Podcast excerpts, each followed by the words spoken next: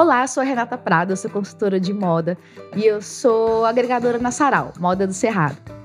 É, eu sou a Aline Lima, designer de moda e acessórios e criadora da marca Remonta. Nós estamos juntas sob a direção da Manu Xavier, Pipa Arte, no podcast Roupa, Roupa Pra, pra quê? um podcast que traz como fio condutor da conversa qual é a roupa mais adequada para cada ocasião. Mas, como sabemos que moda reflete o espírito do tempo de uma sociedade e está diretamente ligada à política, comportamento e sociedade, essa conversa vai muito além. Sabe qual é o nosso tema de hoje? Conta, conta. Roupa para salvar o planeta. Hum. Oh, a nossa convidada de hoje é a Su Martins, estilista do Ateliê Salamandra do Fogo, que tem como foco a moda consciente. Ela é criadora, criativa, mãe de planta, mãe de pet, mãe dos filhos alheios e maravilhosa aqui junto com a gente. Tudo bem, Su? Tô ótima e tô super feliz de estar aqui com vocês. Agradeço desde já o convite, meninas. Nossa, é um prazer receber você aqui. Sou super obrigado por ter aceitado o convite. Nós estamos muito felizes com você aqui hoje, tá bom? Sim. Então, eu, eu acho que pra gente, a gente te conhece, inclusive hoje estamos aqui todas, todas vestidas de Ateliê Salamandra do Fogo. Mas para você poder se apresentar para quem está ouvindo aqui a gente, conta pra gente o que, que você faz hoje, como é que é o seu processo, para eles entenderem que a gente está falando de roupa para salvar o planeta. Quem é você e como é que você se encaixa nesse processo? Então, eu sou a Su Martins, né? Sou estilista, criativa, é, tenho como foco trabalhar com resíduos, né? Aqui em Goiânia, desde sempre, desde que eu cheguei aqui e me deparei com os resíduos da cidade. Então, assim, eu venho do sertão da Bahia, morei um tempo em Rio Verde, aqui no interior de Goiás, e tive a sorte de conhecer Goiânia e logo Campinas, né? Então, eu achava que Goiânia não era um lugar para mim. Eu achava uma cidade confusa, eu achava tudo muito bagunçado, tudo muito rápido, né? Para uma pessoa que Isso do interior. Quando você foi para Campinas? Foi. Imediatamente. Não assim, acredito. É, Campinas teve um papel super importante, porque quando eu conheci lá, não tinha ainda leis de resíduos sólidos uhum. como nós temos hoje, né? É, só um adendo para quem não é de Goiás, se estiver escutando esse podcast, Campinas é um bairro de Goiânia. É, que é, é muito voltada para tecidos, para. É, na verdade, ela parece uma 25 de março dos tecidos, né? Aqui em Goiânia. Na verdade, ela é muito mais que isso, assim, porque Campinas é um, um bairro mais antigo de Goiânia, foi ela que abrigou o crescimento de Goiânia. Então, ela é uma cidadezinha, uma chama Campininha isso. das Flores, para os mais íntimos. Que ela nem sempre foi bairro, né? Não, ela, ela virou bairro, ela era uma cidadezinha. Isso, isso então, mesmo. ela abrigou o crescimento de Goiânia. E para abrigar esse crescimento, ela ofereceu de tudo, né? Tanto essa parte agropecuária, que lá é, gira milhões em Campinas, uhum, a parte de automóveis. Então, lá é um grande polo de vendas de tudo, mas a parte têxtil é incrivelmente especial. Sim, ela... tem quanto tempo você está aqui em Goiânia, Sul? Aqui em Goiânia há 15 anos já. Então você trabalha com moda com produção de peças a partir de resíduos há 15 anos? Ou desde antes, você, lá em Rio Verde, por exemplo, você já trabalhava com moda nesse sentido? Não, lá em Rio Verde eu era vendedora, né? Que eu vendo desde os 16 anos. Assim, meu primeiro trabalho já foi vendendo roupa numa lojinha que a minha mãe era costureira. E desse primeiro trabalho com a moda, assim, eu já era apaixonada por tecido e tudo que relacionava à moda, né? Então, eu comecei vendendo a roupa, depois eu comecei a questionar o preço da roupa. Fui pensando assim, poxa, minha mãe ganha tanto, é, eu vendo por tanto. E então, para onde que vai? Assim, já comecei a ficar uhum. indignada quando eu comecei a fazer meus cálculos básicos e percebi que alguma coisa não estava certa, né? Uhum. Algo e, de errado não é. está certo. E aí eu comecei a ficar com essa pulga atrás da orelha, que tinha alguma coisa que não estava fechando, de onde vinham os resíduos, por que tanto resíduo, né? Aqui em Goiânia, principalmente porque eu nunca tinha me deparado com tantos resíduos. E só quem está fora que chega aqui que percebe que nós estamos falando de números especiais, né? Sim. Que Goiânia é o segundo maior produtor têxtil do Brasil. Sim. Então aqui a gente, principalmente lá em Campinas, Campininha das Flores, esse lugar que tem todo tipo de venda é, você se depara com retalhos de todos os tamanhos. E antes a gente achava os retalhos jogados na, na rua. rua. Eu ia falar é, isso agora. Foi Até o que me comoveu inicialmente. Não é incomum você achar. Dependendo do dia que você vai, você Sim, encontra mesmo ainda muito acha. lixo de retalho na rua, que não é lixo, né? É. Mas na, jogado assim, descartado. Naquela na época era mesmo. descarado, assim, porque não tinha nada que proibisse. Então as pessoas pegavam aqueles sacos com sobras e as calçadas de Campinas são muito curtinhas, né? Porque o formato da arquitetura dela é toda antiga. Então ficava aquele tanto de cano, aqueles canos que ficam no meio dos tecidos, papel, uhum. e aí você tropeçava naquilo, e eu vi, fui vendo aquele caos, eu falei, de onde está vindo esses retalhos? Que as pessoas estão passando aqui e parece tão natural para elas. E para mim, não, não, eu nunca tive naturalidade para lidar com resíduo. Para mim, todo resíduo é um erro. Sim. Ah, sim, eu já li isso em algum lugar. É, o resíduo ele é um erro de design. Se sobrou é porque o design não funcionou. Houve né? falha no cálculo de pensar, né? Dentre as grandes problemáticas que assolam, quando a gente fala de crise ambiental no todo, né? Então fala-se muito sobre aquecimento global, fala-se muito sobre a questão da água.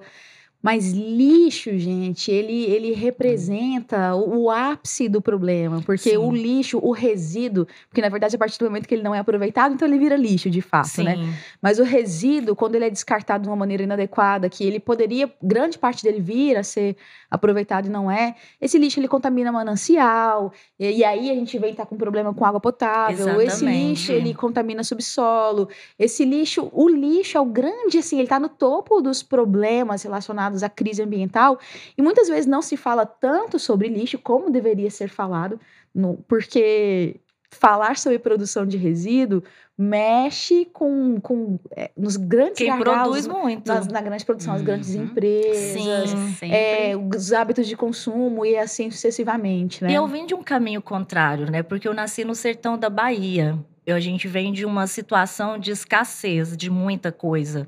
Então, a gente não tinha excesso de nada, nós não gerávamos nem lixo. Então, essa palavra lixo, eu fui apresentada para ela, assim, com uns 9, 10 anos, que eu ganhei um telefone que foi para Bahia de presente para mim, numa sacola da Casas Bahia, assim. Ameri Lojas Americanas, uhum. escrito assim. E eu me apaixonei pela sacola. Eu queria levar meus livros para a escola naquela sacola. Uhum.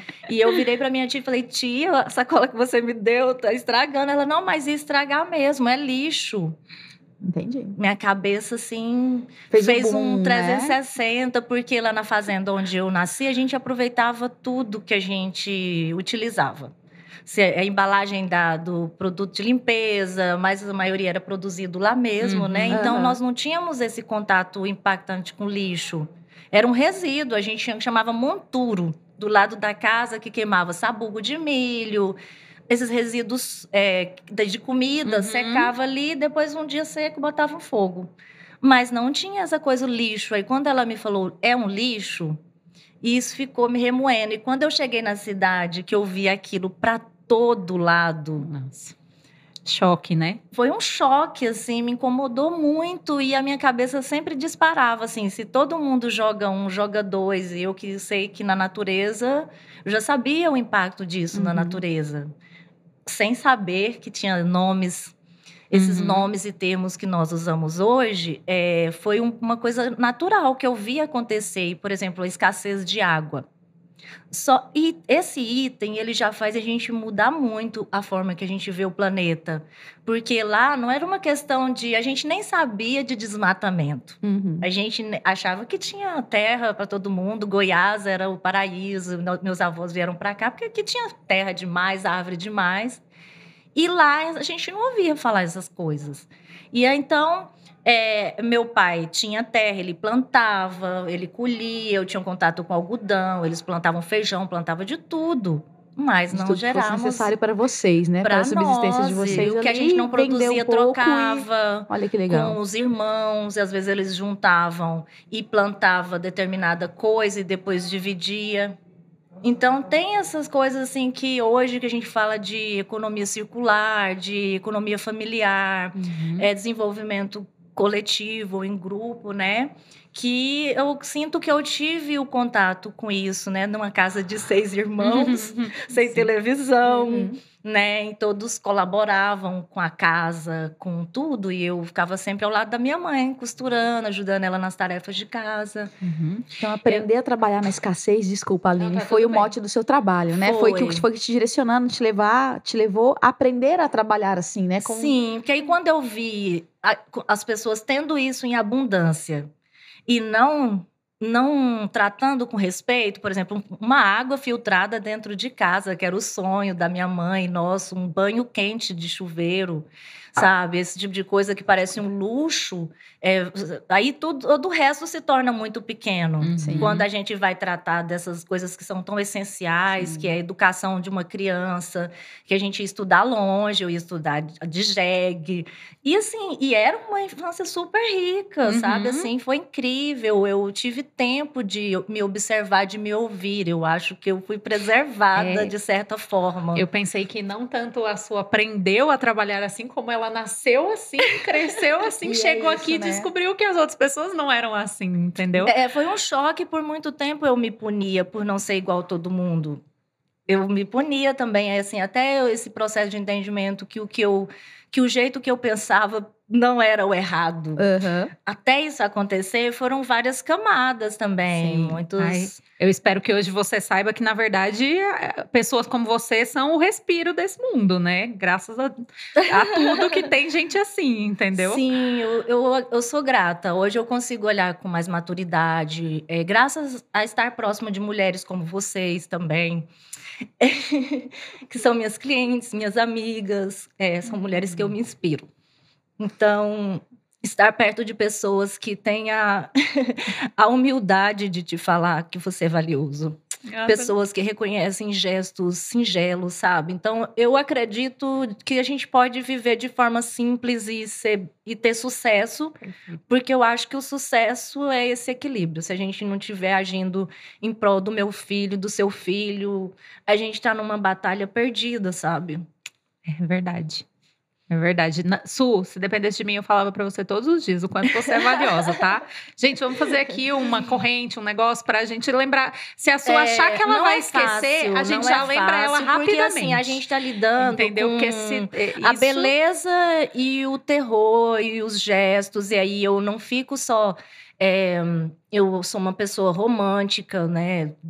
Por natureza, então eu tive que aprender a ver esse horror que existe por trás do comportamento humano, porque que certas pessoas pensam assim, eu tive que fazer esse exercício uhum. para entender o, o tamanho do problema, problema, que nós uhum. estamos lidando e ganhar força, coragem para a gente lutar juntos, né? Uhum. Porque senão a gente vai se sentindo muito sozinho e que parece que está falando de algo que é muito impossível. Sim. E não é. A, a dor e a delícia de ser o que é, né? Ser quem se é. Isso. Você sabe, isso hoje, eu acho que você. O momento que a gente vive hoje é de valorização. Hoje existe principalmente no processo pós-pandemia também, né? Pós, é difícil falar pós-pandemia, né? Covid-19 tá aí Sim. ainda, né? Sim. Mas pós-período crítico da pandemia, em que as pessoas não estavam vacinadas, que assim, a gente ficava mais em casa e etc.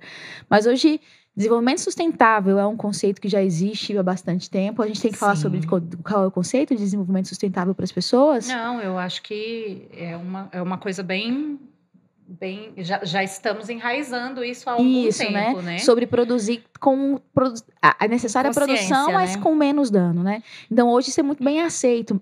Mas eu imagino que quando você chegou, então, começar a produzir peças de roupa a partir de retalhos, a partir de material que era de descarte, Sim. e além do próprio tecido, que ali vai gerar uma nova roupa, mas aquele processo que você faz com ah, aplicar a sucata do relógio para produzir um adorno incrível delícia. num cinto e assim, e isso tudo virar peças incríveis.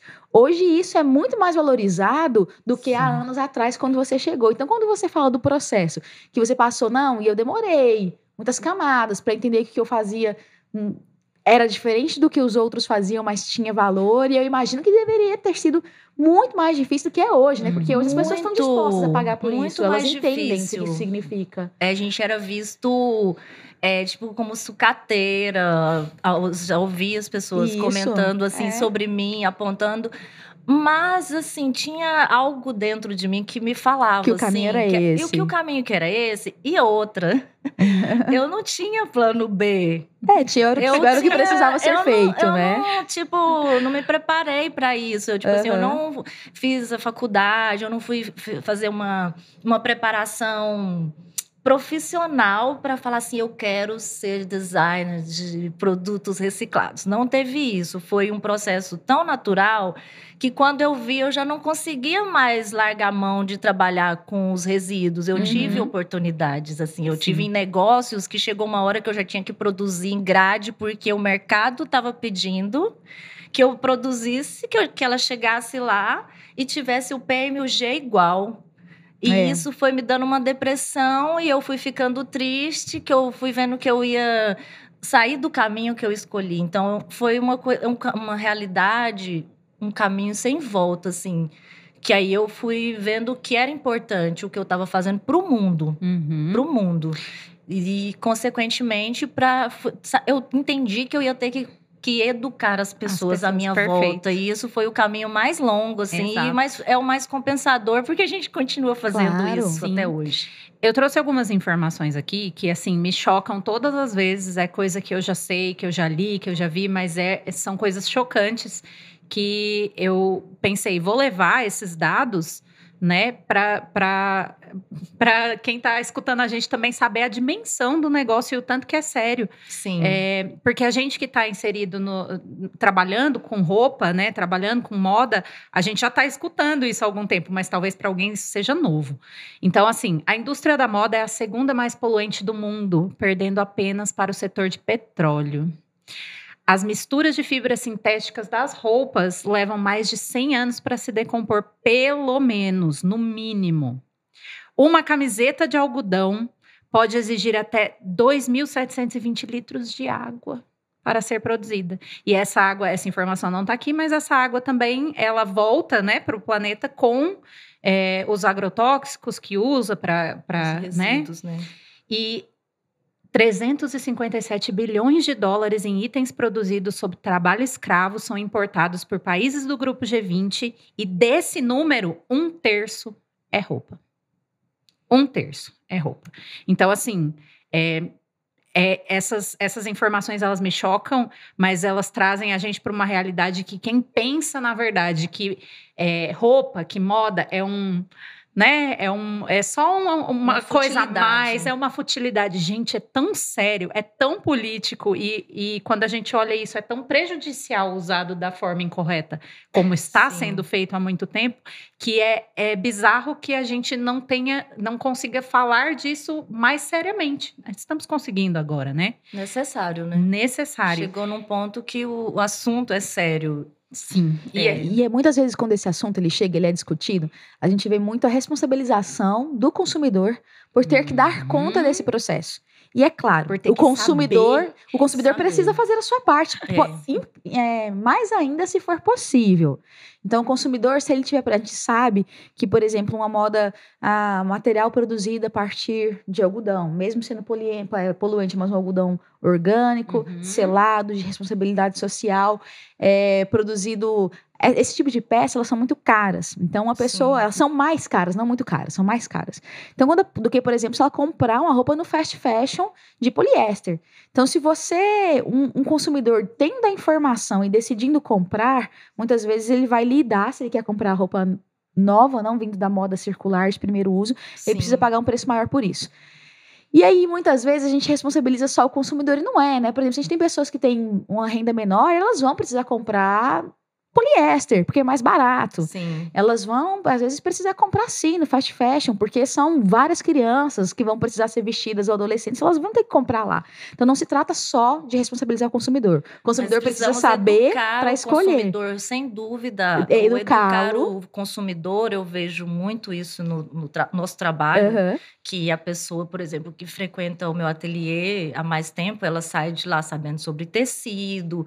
É, então, a gente vai passando essas informações para que esse comportamento mude no futuro de novo. Porque se nós chegamos nesse ponto da moda, é, do fast fashion, esse consumo desenfreado, foi muito por não enxergar onde nós estávamos. É, foi assim, assim de uhum. achar, ai, tá tudo tão disponível, tudo tão barato, tudo tão Isso. na mão eu vou comprar. E aquela questão, se você precisa comprar um poliéster porque ele tá mais barato, tudo bem, você vai comprar. É importante entender que esse poliéster ele vai durar tanto tempo e que se ele for comprado para ser usado por muito tempo, que seja. Sim. E que você use ele 10 anos essa roupa se ela durar e tá super valendo a pena. Sim. O duro é o consumo do fast fashion, de modinha, né? Isso, que aí a pessoa isso. compra a blusinha da moda de poliéster que vai demorar anos para ser decomposta, usa três meses e não e quer mais que porque é saiu da moda. E, e que é um caminho que, por exemplo, a gente basta fazer aquela pergunta muito simples, que é assim, se tá muito barato, eu sempre Quem me tá perguntava assim, o meu primeiro né? incômodo foi, eu faria essa peça por esse preço? Foi quando eu comecei a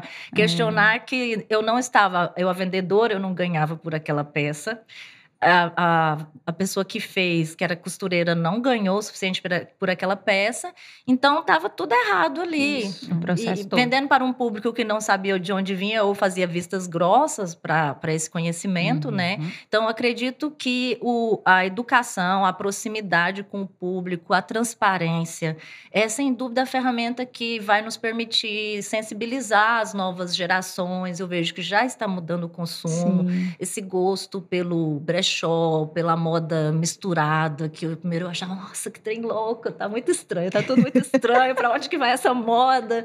Eu fico assim olhando e aí eu vou entendendo que os, como que os jovens estão lidando com tudo tão feito, tudo já tão pronto, né? Uhum. Porque antes a gente tinha moda dos anos 70, a moda dos anos 60 e tal. Você via a diferença ali. Hoje tá tudo muito misturado, os estilos e você criar seu próprio estilo, tá tudo ok. Uhum. Uhum. Então, acho que isso também dá uma abertura legal para a gente poder inserir o que já está pronto no mercado.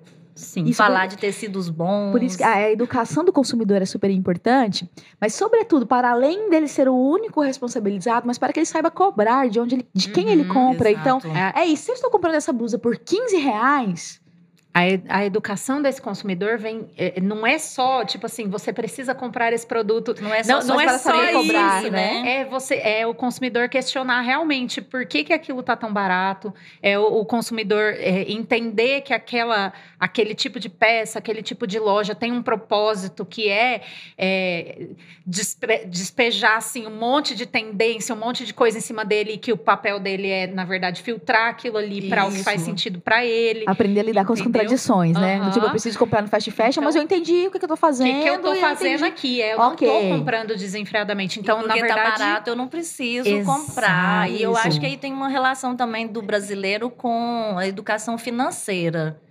Que eu acho que a gente precisa. É, é tudo. A gente vê na moda. Uhum. Mas se a gente for analisar esse comportamento meio desenfreado para umas coisas e não fazer muitos planos e não analisar a coisa de, de uma forma mais distante, é, se reflete em, em várias áreas, né? Sim. Na área de alimento também, que gera muitos resíduos. E aí eu me deparo com esses resíduos, né?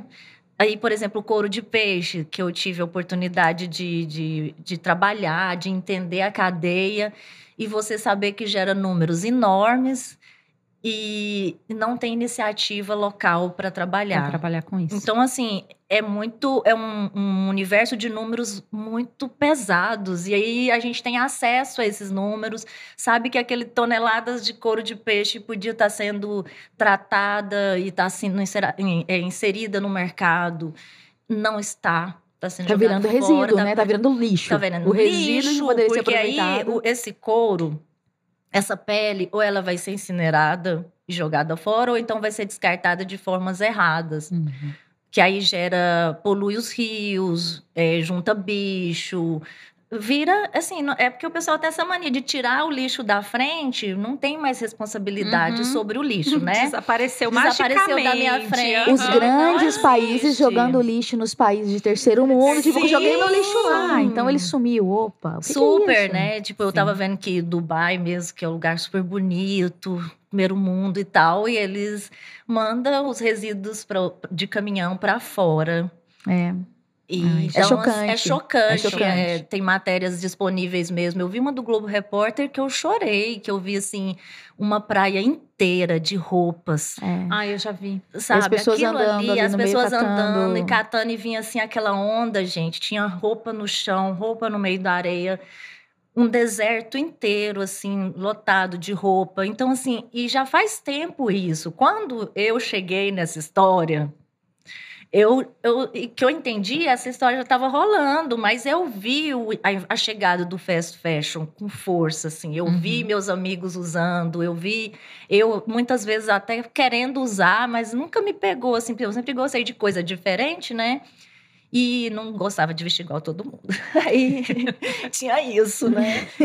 Então, ah, por que, que eu vou querer uma coisa que todo mundo tem igual? O Que- eterno dilema da moda, né? É da diferenciação e do pertencimento, né? Todo Aham. mundo igual, eu quero perceber, eu quero perceber, mas eu também não quero ficar tão igual. eu Pois preciso é, me Não diferenciar. precisa ser Não, igualzinha. e assim, eu sempre achei tão legal diferente, sabe? Eu sempre gostei. Eu, eu era vista, sempre fui vista como uma pessoa diferente. Já me perguntaram, ah, as pessoas se assustam com o seu estilo. Não, assim, eu não acho que eu tenho uma coisa tão diferente. Eu só tento ser eu mesma, vestir o que me, me traz conforto, achar a cor que me traz mais harmonia. Vou buscando informação e trazendo coisas para o meu vestir que dizem sobre mim Sim. desde a textura, desde a cor, desde a modelagem. Então, acho que quando a gente vai fazendo esse caminho da roupa, que não é mais o caminho do preço da roupa, mas do que significa a roupa na vida, de expressão, sabe? É, esse é um caminho sem volta. Eu compartilho com as minhas clientes e elas entendem. Então, hoje as mulheres vestem as roupas que eu pensei para mim. E isso é muito gostoso, assim, me Uhum. dá uma, uma, uma confiança e a- o desejo de ir em frente, porque o meu indicador não é o mercado, não é fulano, é ciclano, é, o- é o público, são as pessoas mais próximas que falam: ah, isso é incrível, eu visto essa roupa, essa manga, esse comprimento, esse toque. Então, a minha experiência com a roupa ela é muito real, sabe? É de muito amor, assim, de muito afeto. Eu, há um tempo atrás, eu falei numa sala de aula eh, sobre o quanto que o, a nossa, a- o nosso comprar, ele é, é, é um ato político que a gente não pensa muito a respeito dele, sabe? E aí, é, alguém me questionou por quê, como assim, né? Me, me explica direito. E assim, a gente... A gente compra muitas coisas sem pensar, porque tá precisando, porque na pressa, porque foi mais fácil parar aqui para comprar e tal. E roupa totalmente tem muito disso. Às vezes você precisa dar um presente, você pensa, eu vou passar rapidinho ali, entendeu? Naquele, naquela loja de fast fashion dentro do shopping para comprar um Uhum. negócio, porque tá mais rápido, porque a pessoa vai poder trocar e tal. E a gente esquece que o nosso dinheirinho suado, entendeu? De que a gente batalhou ali para conseguir, se a gente faz uma compra pensando assim, poxa, tem essa pessoa que se desloca da casa dela e vai lá e tira retalhos do chão, entendeu? Que ia embora pro lixo, entupir aterro, ela traz isso, não é o caso agora, porque eu imagino que você nem deve encontrar mais tanto no chão, mas falando da história, né? É. que você passou. Mas assim, e aí traz isso, e aí cuida disso, e bota amor nisso aqui, e ela vai me oferecer um negócio que, além de bonito, além de, é, de qualidade, eu ainda tô apoiando todo esse processo dessa pessoa que fez isso. Todo esse Entendeu? rolê. Quando você começa a pensar que o seu, que o seu poder de, de adquirir qualquer coisa está diretamente ligado a isso, você não consegue mais entrar num É, fast fashion e É comprar sem. É. Você não quer mais que você comprar tá fazendo desse parte jeito. de algo que Você quer- representa a vida de alguém, sabe? Que não é só mais uma roupa, mas aquilo ali é o jeito que eu, por exemplo, para mim, é o jeito que eu escolhi mudar o mundo, né?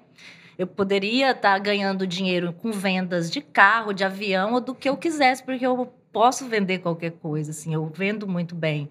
Mas eu falei, eu- quando eu vi isso, que eu fui testando, né, que eu estava vendendo trator numa feira de agronegócios. Ah, morando em Rio Verde, Rio né? Pra quem não é de Goiás, Rio Verde, ali é região de Comecei agronegócio. apresentando os tratores, no outro agrishow eu já estava vendendo tratores, se ganhando bem, vendia cartão de crédito, trabalhava numa empresa de cartão de crédito.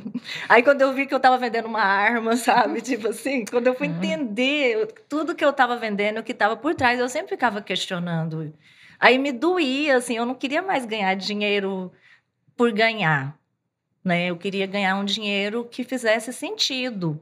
E aí isso mudou quando eu tive o Apolo, né? Quando eu fiquei grávida, porque aí foram nove meses que a minha cabeça mudou totalmente. Eu fiquei questionando como que eu ia construir um mundo melhor para essa criança, né? Porque tudo girava em torno dele. Era o sol da minha vida, tudo, tudo assim, foi arrebatador, né? Eu tava toda assim, solta na vida, não sei nenhum compromisso, estudando, trabalhando. De repente, assim, vem essa, essa criança. Eu nunca tinha tido uma responsabilidade tão grande, né? Nunca pensei assim, ah, eu vou ser mãe. Não. E aí eu assumi isso com muita, muita responsabilidade. Aí quando Preciso eu olhei salvar esse Apo- planeta por pouco. por causa desse menino. Por mim tá de boa, mas para ele, sabe? Eu falei, meu Deus, eu sou capaz de gerar uma vida. Olha a minha responsabilidade. Aí eu, eu me distanciei de mim, porque antes era tudo eu. Assim, aquele egocentrismo, adolescente ainda, assim. Porque eu tive ele com 21 anos, mas eu ainda tinha uma cabeça muito jovial, muito adolescente. É, tudo era eu, o mundo girava em torno de mim, né? E aí o Apolo veio para eu olhar os outros. É, olhar que no- o mundo não gira em torno do meu umbigo, mas de outras coisas, de outros umbigos, e que mundo era esse que eu estava fazendo até aquele momento, e que tipo de mãe eu seria. Então, foi de amiga, de filho, de, de- aí eu mudei tudo. Eu mudei como filha, eu mudei como irmã, eu mudei, foi arrebatador para mim como ser humano. E de lá para cá eu sempre busco ser uma pessoa melhor, assim, com tudo. Gente, mas olha, ah, por isso que problematizar é muito importante, né? Sim. Fazer as perguntas. A gente quase nunca tem resposta pra nada, não tem mesmo. A gente fica perguntando as coisas e fica surtando mesmo, porque pergunta, pergunta e não tem resposta, porque tem muita coisa que não tem resposta. Mas saber perguntar é muito importante, Sim. sabe? Mas é isso mesmo, mas será que é isso que eu quero fazer? Mas a gente tem que perguntar. A gente chegou num nível operacional que a gente tá sendo cerceado da capacidade de pensar e de perguntar, né? Eu sempre fui essa criança curiosa. Perguntava mil porquês, assim. É, De tudo, de tudo. Mas porque do processo, eu sempre gostei de entender o processo das coisas. Hum. Das mais complexas, às mais simples. Então, eu gosto de saber de coisas, de como entende os processos. Porque, às vezes, um conhecimento que eu adquiri em um lugar vai me ajudar a resolver um problema de outro lugar. Então, assim, minha cabeça é movida a porquês. E como que eu vou resolver, assim? É, Não quer dizer que necessariamente você vai achar a resposta, mas que você vai trabalhar nesse perguntar, sentido. pergunta, às vezes, você é mais vai. importante que achar a Total. resposta. É, tipo, perguntar me ajuda a entender onde que eu estou no rolê, no contexto. Aham. Tipo assim, se tá acontecendo isso, eu tenho alguma causa, direta ou indireta, nisso?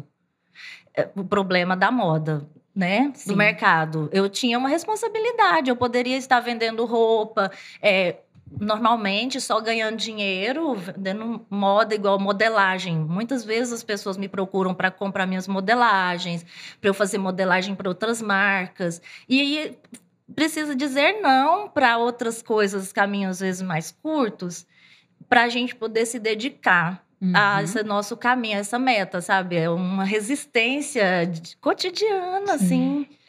Su, você acha que, tipo assim, porque o seu processo ficou bem claro pra gente, mas você acha que isso é uma realidade em outras, em outras marcas? Você acha que existe realmente esse processo de tentar tornar uma coisa mais consciente, mais sustentável? Você acha que, assim, 90% é greenwashing? O, o greenwashing é a ideia da sustentabilidade sendo vendida, mas Isso. não é sustentável de verdade. Faz tá? de conta. Discurso só verde. Pra ganhar É, público. Tipo assim, a Aham. gente finge que é sustentável porque tá, tá, Porque tá na moda, e eu quero vender tá na isso. moda, é. Assim, eu acho que tem muito discurso solto ainda, mas graças à transparência, graças à pessoa poder entender a diferença entre falar que faz, entre a pessoa só fazer uma etiqueta com papel reciclado, botar uma sementinha no saquinho, sabe? Assim, as pessoas É entenderem. Então, eu sinto que o meu tamanho, o meu processo, a minha trajetória é importante porque ela é muito simples você vê lá no ateliê, é tudo muito próximo, para a pessoa entender assim: ah, a roupa não vem do nada. O custo, gente, o trabalho. Então, eu compartilho isso com as minhas clientes. Eu falo, olha, tá rolando isso sobre mão de obra, tá rolando. É... Tô sempre compartilhando essas, essas coisas para que as pessoas tenham noção de que a gente está lidando com um mercado extremamente desafiador. De, de, tudo, sabe? Principalmente falar de. Falar que faz é fácil. Uhum. Mas eu sempre tive vergonha de um discurso vazio. Por isso que às vezes eu não sou, eu faço muito e falo pouco. Eu mudei muito, assim, eu não sou a que vai ficar ativista lá no Instagram. Eu faço questão de oferecer uma experiência real, de viver uma vida real que não é fácil. Eu fujo mesmo, tá? Fujo. lindamente, mas se a pessoa quiser perguntar e ver as histórias, eu tenho registro, eu tenho depoimentos de chorar assim no uhum. meu no áudio do meu celular. Então assim, eu vou compartilhar isso com as pessoas certas na hora certa. Se essas pessoas assim, acham que a nossa relação depende de eu estar bombando no Instagram é, então não já está começando errado, porque tem que ter respeito pelo tempo de cada pessoa. Às vezes você pode ser muito maravilhosa na, na ideia da sua marca e tudo, na concepção, mas você não consegue oferecer um produto de qualidade. Uhum. Às, sabe? Então, eu já vi todos os modelos de pessoas. Às vezes, uma pessoa que tinha um produto tão merda, mas ela fazia uma apresentação linda lá no Instagram, era tão lindo que eu falava: caramba, que sucesso! que pessoa que arrasa! Eu, eu não vou ser assim, eu não consigo.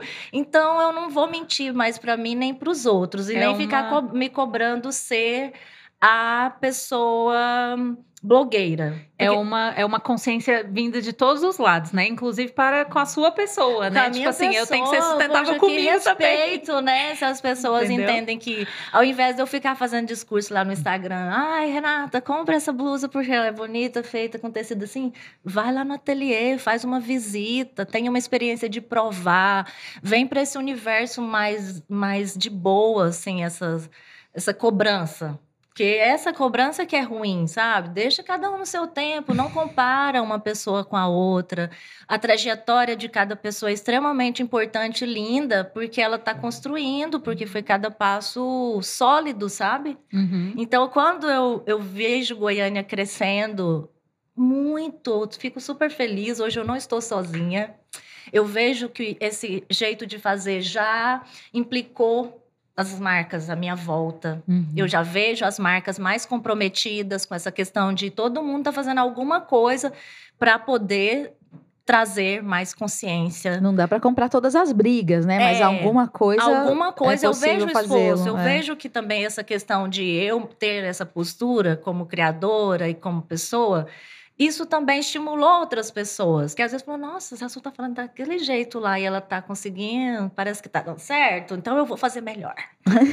Vai lá, faz melhor, sabe? Vai lá, luta, corre atrás de sua história. Se você já tem uma base que vai te permitir fazer melhor, se inspirem em outras atitudes, que simples que seja, sabe? Mas vamos usar a competitividade Vamos entre marcas para melhorar um negócio que precisa ser melhorado. Né? Exatamente. Né? Se for para essa competitividade de ah, ser melhor que ela, ser maior e eu vou fazer tudo isso e ainda vou arrasar no Instagram e tudo, que seja. Quem vai lucrar com isso é Goiânia. Uhum. Somos nós. Aí eu vou me realizando. Eu vejo as marcas jamais uh, com vergonhinha, sabe? De não, não oferecer um produto com mais qualidade. É. Eu ia falar sobre isso, porque assim, então a questão do greenwashing é, eu entendo as, as, as, as, empresas, a gente está falando de slow fashion. A Su, ela tem o ateliê Salamandra do Fogo, a slow fashion. Sim. Quando eu levo clientes da consultoria de moda lá, elas sabem que vão pedir uma peça que vai demandar um tempo para ficar pronta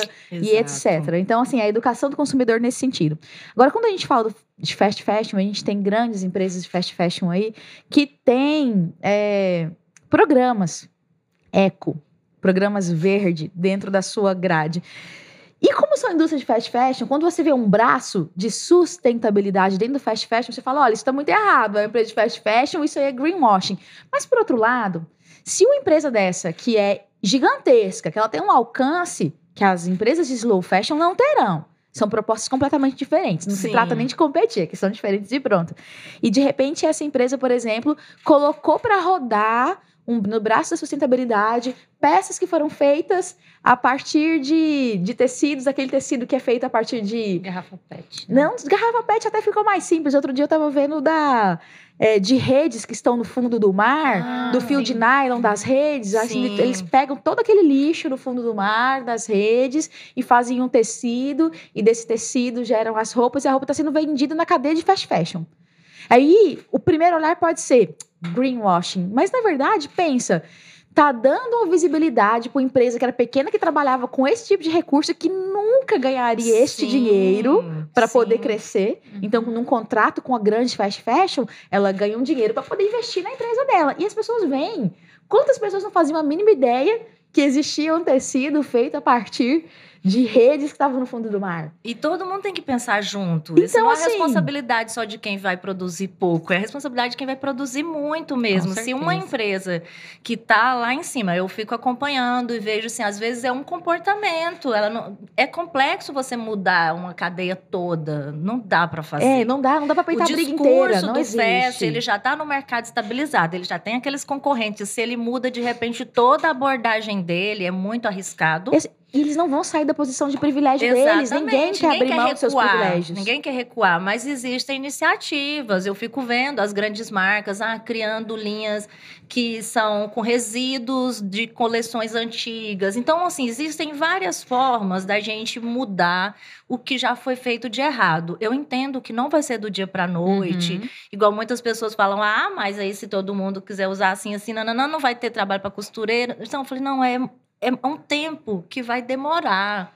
Mas a gente precisa começar agora. O que, que cada um, como ser humano, marca, pessoa, pode fazer para mudar? Ah, a primeira coisa, gente, eu vi até que a, uma marca tinha parado de oferecer sacola. Não lembro se foi Zara. Tipo assim, ah, a gente não vai oferecer sacola, as pessoas vão ter que pagar e o dinheiro que for das vendidas das sacolas é, que a pessoa vai comprar lá vai ser revertido para é, ações de inclusão de mulheres, nananã. Então, assim, para quem já. É, é, um número grande. Uhum. Representa, assim, o dinheiro que eles iam pagar em embalagem, eles vão reverter para outras iniciativas. É algo, já é um passo. Essa, essa marca não vai falar, ah, eu não vou vender mais porque e agora eu sou consciente. É, é uma coisa que a gente não, olha assim, não... parece greenwashing tem cheiro de greenwashing. Uhum. Mas se você. É possível retirar calma, saídas uhum. que são positivas a partir daí. Não resolve o problema. Não faz a empresa não, ser limpa. Mas é, precisa começar. É isso precisa por algum passo. E a mão de obra é uma grande coisa, assim. A questão do pagar pessoas, é, remunerar bem, respeitar. Esse eu acho que é um, um grande problema. Porque fazer embalagem pensar uma embalagem consciente, hoje em dia com as tecnologias têxteis, uhum. dá para criar coisas é, que são retornáveis, que vão cuidar sobre o próprio resíduo. Eu acho que isso tem como a gente acompanhar esse rastro. Sim. Ele é gerado, ele está visível. Mas o capital humano, uhum. eu acho que assim é, é perigoso na moda, porque a gente está é, lidando com o tempo, ainda mais do fast fashion, eu acho desumano, eu não conseguiria. É, eu, como vendedora nas lojas, eu já ficava louca, assim, tava terminando uma coleção, tava chegando outra, outra. eu tava começando a amar a coleção, Ai, já tava comprando meu look, terminando de pagar ele, que era caríssimo, terminando de pagar minha calça lá, que eu dividi não sei quantas vezes, e já chegava a coleção nova, eu falava, meu Deus, não entendi, sabe? Até eu entender que por que, que vinha tão rápido, por que, que era tão caro, porque eu vendia grandes marcas, sabe? Vendia Zoom, Fórum, Triton, Zapping. Na época não tinha tipo modinha. Ou era assim uma moda casual, básica, ou era marca. Então, aí eu vi essa entrada do fast fashion, que ele veio nessa lacuna. Uhum. E começou a ter coisas boas, sabe? Por exemplo, o jeans, que foi o primeiro a ser imitado, né? Uhum. Eu via, nossa, as calças da Cavaleira, da Zump, nossa, tá falsificando, nossa, Jaraguá. Ai, meu Deus.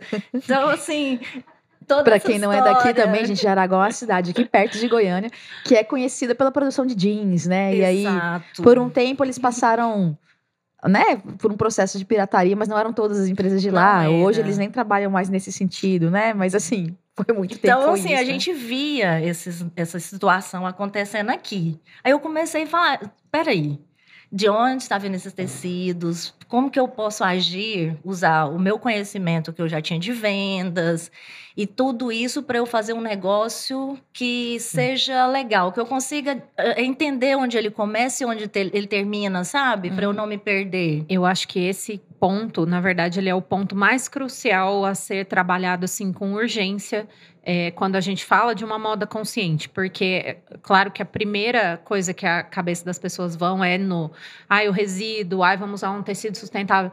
Por, até porque é difícil ainda para a gente, como sociedade, entender que esse trabalho análogo à escravidão ainda existe tão perto da gente. É muito mais lado, fácil a gente fingir dia. que não está acontecendo. E a indústria da moda causa isso, assim. É, ela mostra muito glamour, muito, né? Isso, é, é muito belo. É, a moda, ela, ela tem as armadilhas, assim, que é tudo tão bonito, tudo tão possível, Sim. tudo tão acessível e transformador. E, e, aí a gente vê essas notícias, né? A gente que está procurando, que está tentando enxergar, e aí a gente vê, né, que nem teve há uns anos atrás o edifício Rana Plaza, né, que desabou, Sim. matou várias pessoas que trabalhavam é, para Zara, United Benetton, Colors, United Colors of Benetton uhum. e tal. É, nossa, tá tão longe da gente, meu Deus, como que a gente vai chegar lá? Não tá tão longe da gente. Aqui em Goiânia, como é um polo de, é, de fabricação de roupa, é, e isso foi uma das coisas que me frustrou muito quando eu saí da faculdade e comecei a mexer com moda. Eu fui com uma pessoa que tinha me contratado para fazer uma coleção, eu fui com ela em uma é, costureira, aqui a gente chama de facção. Uhum.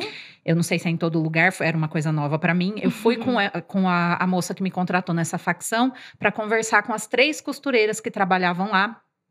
E foi um negócio que me afetou e, e, eu consigo lembrar assim com clareza até hoje, porque era, era um lugar sujo, sem janela, é, fechado, e isso assim, ali no final da Goiás, perto da, da, da Marginal Botafogo ali com a Goiás, entendeu? Naquele pedaço ali. É, que essas três mulheres trabalhavam. É, assim, eu fiquei chocada de ver o local de trabalho e logo em seguida, quando elas falaram que o preço para fechar uma peça era sete centavos. A pessoa que me contratou saiu de lá achando ótimo. Poxa, é um que negócio barato. É um e eu saí de lá pensando, um absurdo. não, não consigo lidar com isso. Sim. Eu não sei. Então não tá tão longe da gente assim. Não. Entendeu? É um Aqui, negócio. Em Goiânia a gente consegue ver todos os níveis. Eu consegui vendo isso indo, indo trabalhar é. na 44, ali na, na Bernardo Saião para eu entender Goiânia, né, já que eu estava querendo entrar nesse ramo, e eu fazia umas bolsas lindas. E eu chegava naquele camelódromo ali, eu vi umas bolsas incríveis, e eu falava, por que, que essa bolsa custa esse preço, moço? Aí o povo ficava, essa menina é louca, né? Fui entender que é, tinha coisas muito bonitas, mas que elas eram mal feitas, ou feitas com matéria-prima de qualidade muito ruim. É. E fui entendendo que existia um mercado. Eu fui customizar jeans, fui trabalhar nas empresas para entender também como funcionavam essas pequenas, médias e grandes empresas. Foi trabalhando nesses lugares que eu fui entendendo que existia espaço para um negócio como o meu. Uhum. É, desculpa, gente, eu tô. Lembrei agora. Renata, nós vamos falar daquele nosso quadro? É verdade. Nós vamos falar dele. Lembrei. Eu tinha esquecido. A conversa quadro. tá desse nível. Mas eu esqueci. Eu, tá eu lembrei tá sozinha. Tá não tá foi a minha produtora que me lembrou. Eu lembrei sozinha. É, claro. Tá? Porque você sabe, né, Sua? Acho que quando a pessoa vê lá roupa para quê, a gente tem algumas pessoas que chegam desavisadas aqui no podcast, que acham que de fato a gente vai ter um programa aqui sobre dicas de moda. Ah, é claro não. que a gente tem diquinhas, né? Claro. A gente não pode deixar essa pessoa chegar embora, Ficar entendeu? Também, né? Triste, chateada, né? Então, assim. Para você que entrou de gaiato aqui e quer saber dicas de que roupa eu uso para salvar o planeta, tá? É, Renata, o que, que você indica? A pessoa precisa ir ali salvar o planeta. O que, que eu vou vestir hoje? Eu acho que a primeira coisa é, para ficar aliada ao seu discurso. Isso, perfeito. vamos procurar uma representatividade visual, né, para aquilo que está alinhado ao seu discurso. Gente, moda circular é sucesso. Então, comprar em brechó é uma coisa que voltou pra moda, que é muito legal. Graças Eu aprendi a comprar em brechó muito Amo. tarde, depois eu fui trabalhar com moda. E o brechó é um local incrível, né? Adoro. É um local de garimpo. é Tem todo tipo de brechó. Tem aquele que você começa, você bate a mão na arara e sobe o mofo, você chuta o rato e vai procurando lá. A e dona, tem os gatos da dona. Exatamente. e tem brechó super refinados, que você vai comprar uma peça assim exclusiva da Cheirosa. coleção X, que ela não vai custar barato. Ela vai custar muito mais barato do que na época X, ou então até vai ser mais caro porque ela virou relíquia. Sim. Mas enfim, tem brechó tipos de todo jeito. De brechó. Hoje, aqui em Goiânia, nós temos muitos e coisas com muita qualidade, né? Isso. E o que eu acho legal também falar sobre economia circular e onde nós estamos nesse rolê, que é tipo entender o. é, com certeza vocês já, já falaram sobre esse conceito, né? Que é de uma forma bem simples que eu explico a economia circular é uma economia onde todos é, se enxergam como num círculo e todos sabem que o que o outro está fazendo, o que eu estou fazendo e qual que é o objetivo de todos, que é gerar um impacto no- na moda, no caso, para uma moda com mais consciência, com ma- menos desperdício, né? E no caso do brechó,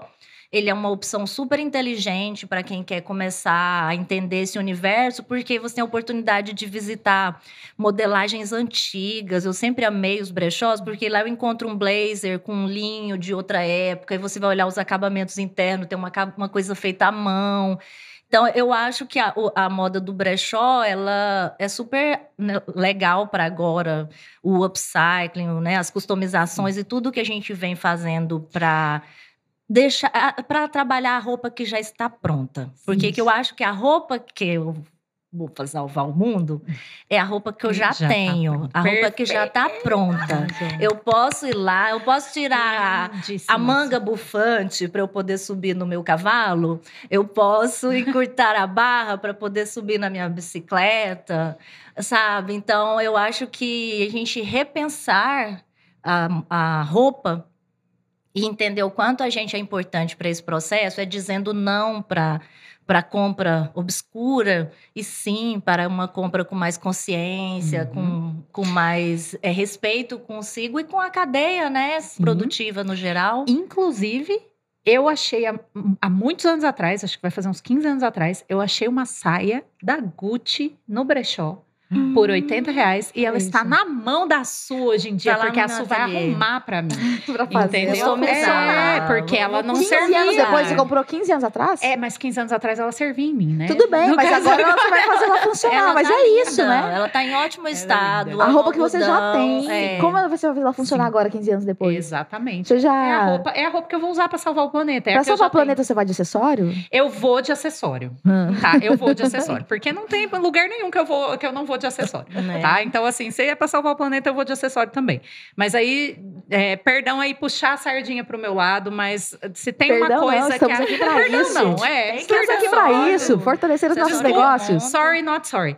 É, no caso, o acessório perfeito, gente, para salvar o planeta, também é o acessório que Um já oferecimento existe. remonta a modas. Tesoura. Esse- esta, esta publi é um oferecimento, remonta, é, que é a marca de ressignificação e remontagem de acessórios que eu tenho.